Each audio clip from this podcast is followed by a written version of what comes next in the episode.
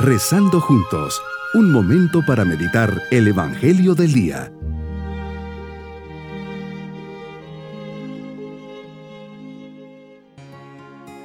Comenzamos un nuevo día para llenarnos de la presencia de Dios en este viernes de la vigésimo tercera semana del tiempo ordinario.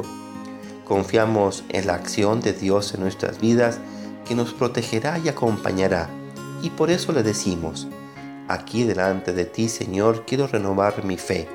Quiero adorarte y reconocer lo grande y bueno que eres conmigo y con todos mis seres queridos. Permíteme descubrirte hoy un poco más y por intercesión de tu Madre, la Virgen María, concédeme conocerte y amarte como ella. Que mi fe y mi amor me lleven a vivir totalmente para ti.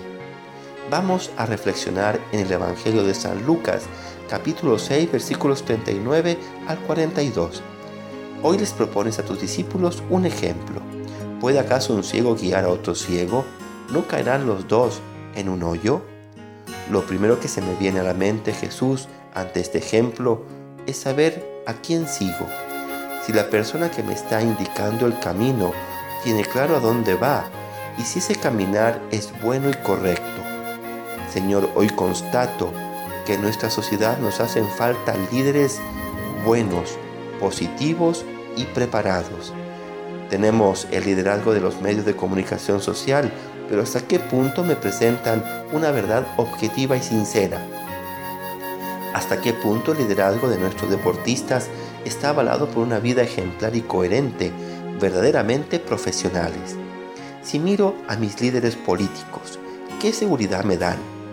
Ven la realidad con objetividad y realismo, son personas preparadas para enfrentar los desafíos sociales. Lo que dicen lo realizan por un bien común, buscan el bien de todos y no una mera conveniencia personal y partidista.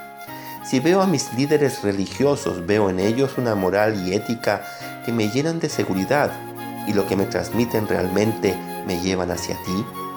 Qué peligroso es seguir a un ciego, a una persona incompetente en su servicio, no preparada y con una psicología malsana, pues está claro que con él me caigo al hoyo. Señor, que tenga sentido crítico, que sepa juzgar con sensatez y pueda elegir a los que quiero que guíen mi hogar, mi espiritualidad y mi sociedad, que realmente tengan sus ojos bien puestos entre el cielo y la tierra. Por otra parte me dices que en mis juicios sea equilibrado, que jamás haga juicios a priori, que juzgue primero mi actuar, para que no juzgue acciones que luego yo puedo hacer peores. Me pides que trate de entender las situaciones y personas. Somos ágiles en pensar mal de los demás. Qué bien me dices que veo la paja en el ojo ajeno y no veo la viga que llevo dentro. Me dices, ¿cómo te atreves a decirle a tu hermano, déjame quitarte la paja que llevas en el ojo, si no adviertes la viga que llevas en el tuyo? Hipócrita, saca primero la viga que llevas en tu ojo y entonces podrás ver para sacar la paja del ojo de tu hermano.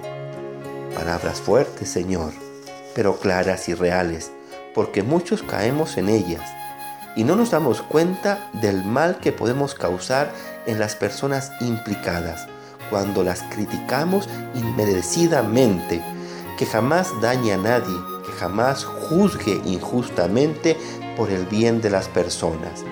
Mi propósito en este día es cultivar la madurez a la hora de hacer juicios, que sean serenos, objetivos y equilibrados de las personas de los acontecimientos antes de juzgar a los demás, veré mi propio actuar, no sea que juzgue mal algo que también yo hago, e incluso peor. Mis queridos niños, tengan un corazón grande como el de Jesús, piensen bien de todos, hablen bien de todos, aun cuando aparentemente no están haciendo bien las cosas. Vamos a ser condescendientes con los demás.